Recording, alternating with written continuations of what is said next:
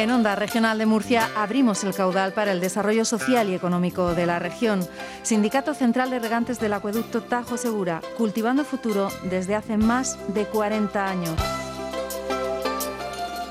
Y en ese recorrido que hacemos por esta infraestructura tan necesaria, descubrimos también pues, los actores, las partes más activas de un sindicato central de regantes que tiene, por ejemplo, eh, distintas zonas. ¿eh? Por ejemplo, esta es la zona quinta, la acabamos de descubrir, de reciente incorporación y que además forma parte de la Junta de Gobierno del Sindicato Central. Eh, nos referimos a Pablo Melgarejo, que es el presidente de esta zona. don Pablo, ¿qué tal? Bienvenido. Buenos días.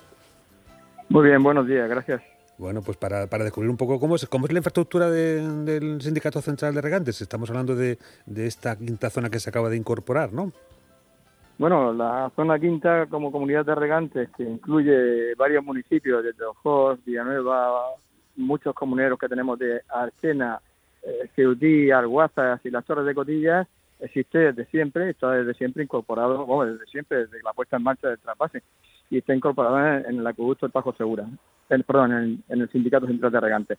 En este momento lo que ocurre es que en las últimas elecciones a, vocales de la Junta de Gobierno, eh, nosotros hemos tenido, hemos sido elegidos también para estar en la Junta de Gobierno, que no estábamos en la anterior legislatura. Bueno, estamos hablando de una zona que, además de ese valor patrimonial que ojalá pues termine algún día consolidándose como un patrimonio de la humanidad, eh, tiene pues unas características verdaderamente muy diferentes, ¿no? Del resto del territorio. Bueno, pues sí, la zona del propio Valle de Ricote hasta las Torres, lo que tenemos es una gran extensión eh, dedicada fundamentalmente a los frutales y a los cítricos. En esta zona hay además otras comunidades de regantes y es evidentemente una zona eh, agrícola casi al 100%, es decir, la agricultura aquí es lo importante, lo más importante. Sí, bueno, un espacio que especialmente además está dotado de un paisaje singular, ¿no? Eh, aquí nadie podrá discutir eh, el, aporte ecológico que se hace en, este, en esta explotación del territorio.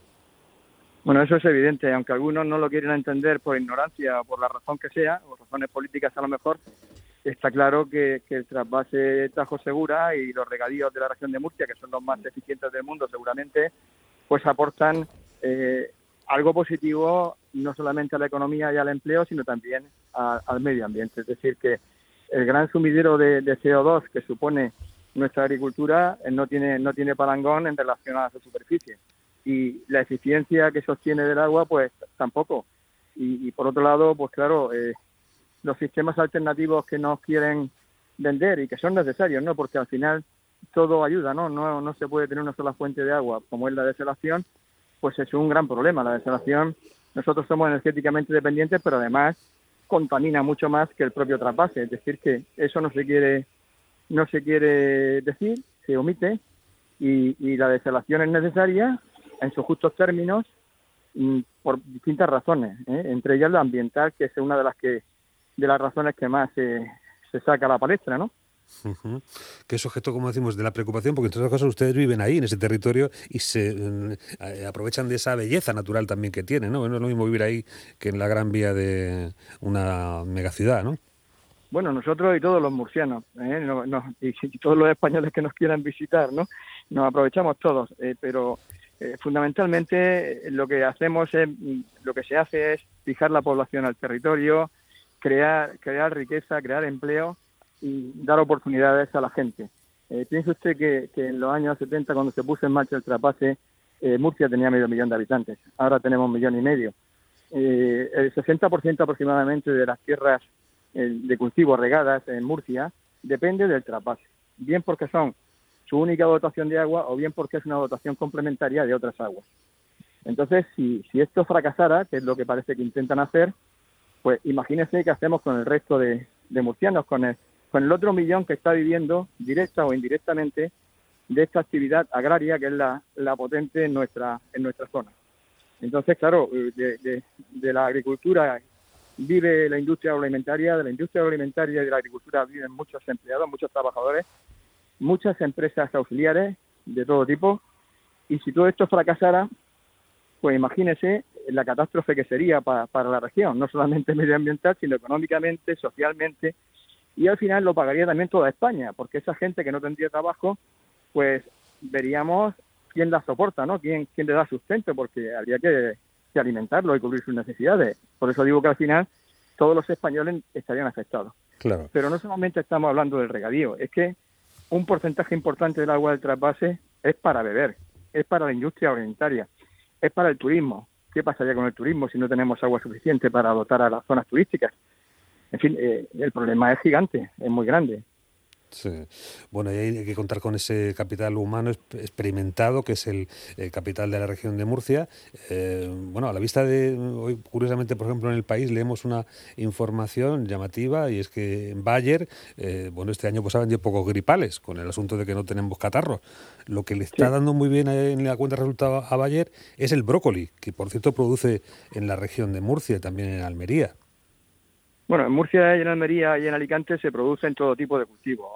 En varios estudios que se han realizado, pues hay más de 170 cultivos con sus variedades. Es decir, que estamos en una zona ecológicamente muy adecuada para producir cualquier cosa en el campo de la agricultura. Pero claro, como digo, el recorte que estos señores quieren promocionar, quieren promover y que han aprobado en el Consejo Nacional del Agua, de reducir de 38 a 27 hectómetros cúbicos eh, digamos, el envío automático de, caudales del Tajo supone casi un 30%, un 29% de, de reducción. Pero luego, si entramos en los caudales ecológicos, eh, el problema está cómo vemos en Murcia, se lo podemos plantear de varias maneras, pero cómo vemos en Murcia un río limpio, pues lo vemos con muy poco caudal ecológico porque se depura.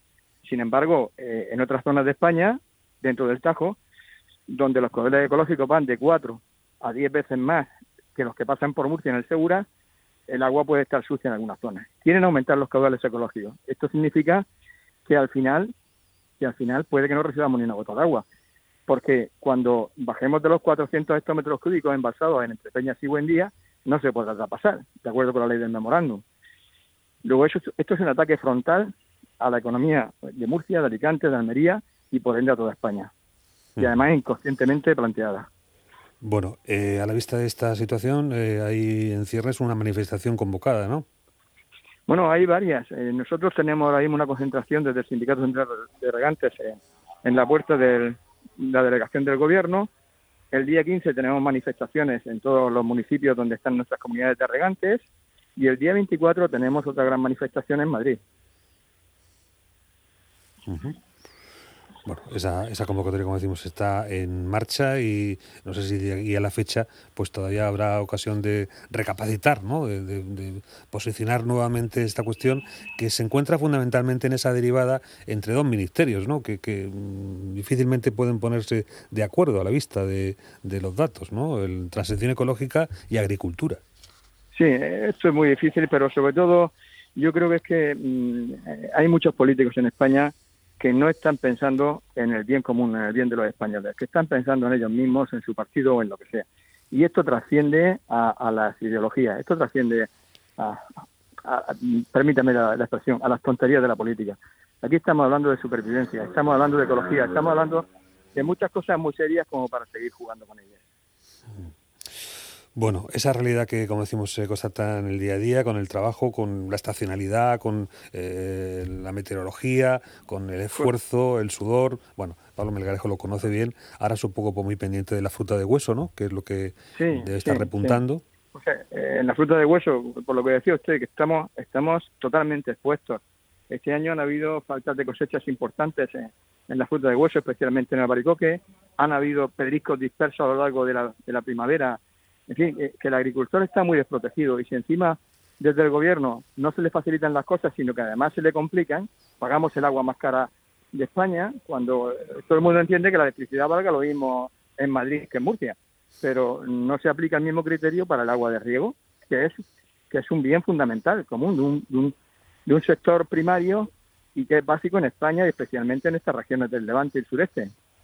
Hmm que está dando ese rendimiento y que además está facilitando pues esa despensa a Europa, ¿no? De, verdaderamente de productos de mucha calidad que, que de alguna manera tienen que alimentarse todas esas personas, ¿no? Sí, por supuesto, y además, y además estamos desprotegidos frente a terceros países por incompetencia de la propia Unión Europea, seguramente, o, o porque los gobiernos españoles no exigen lo que deben exigir, porque nos entran productos de diversos países, pues llámese Marruecos, eh, Argentina, Turquía, con alerta sanitaria y esto parece que no pase nada. Es decir, lo que le exigimos a los agricultores españoles en cuanto a residuos de plaguicidas, en cuanto a legislación laboral y tal, parece que no cuenta cuando el producto viene de otro país. Si estamos tirándonos piedras sobre el propio tejado y estamos engañando a la sociedad española, española y europea, metiéndole productos que no muchas veces no tienen la garantía sanitaria, como demuestran las alertas sanitarias que periódicamente eh, se publican sobre este asunto. Bueno, es cierto que no estamos en el punto en el que se pueda esperar unanimidad de los políticos, pero bueno, pues hay algún elemento que podría ser favorecedor de ese tipo de acuerdo. Eh, mira, López Paje, por ejemplo, en Castilla-La Mancha, pues eh, el otro día, la noche electoral con López Miras, pues en fin, no sé si eh, ahí hay posibilidad de acercamiento, ¿no? De encontrar algún punto de conexión. Castilla-La Mancha, que bueno, pues como cuenta cuenca sedentaria, pues de alguna manera tiene también mucho que decir y, yo creo que en esa línea está, ¿no? Es un hombre de Estado también, el señor Emiliano. Eh, el presidente de Castilla-La Mancha me parece un hombre sensato, claro. pero ahí en Castilla-La Mancha se están utilizando cosas que no que no son razonables. Hay varios municipios eh, en el entorno de Entre Peñas y Buendía que no tienen agua corriente. Claro, eso sirve siempre como excusa y esas personas tienen razón para estar indignadas, para estar ¿eh? no pueden estar recibiendo agua en cisterna. Sin embargo, Murcia y Alicante y Almería están mandando el dinero y no sabemos dónde va del agua de río. ¿Por qué a esa gente no se le pone su agua potable, sus infraestructuras? ¿Y por qué en esas zonas no se depura o en muchas zonas no se depura como se depura en Murcia? Si se depurara, aprovecharíamos los recursos al máximo, tendríamos caudales ecológicos, mm, aunque fueran, mm, digamos, los actuales o más pequeños incluso, como ocurre en el Segura, de máxima calidad y no habrían los problemas que se aluden ahora mismo a los que, los que citan, mm. ¿No? Bueno, tecnología para acceder también tendríamos desde aquí y ahí está pues eh, la voz autorizada de Pablo Melgarejo como presidente de la zona quinta del Sindicato Central de Regantes, eh, incorporado también a la Junta de Gobierno del Sindicato Central. Don Pablo, pues muchísimas gracias, disfrute usted del paisaje, ¿eh? eh usted un buen bocado y a un, albaricoque. Muchas gracias. Venga, un abrazo, gracias.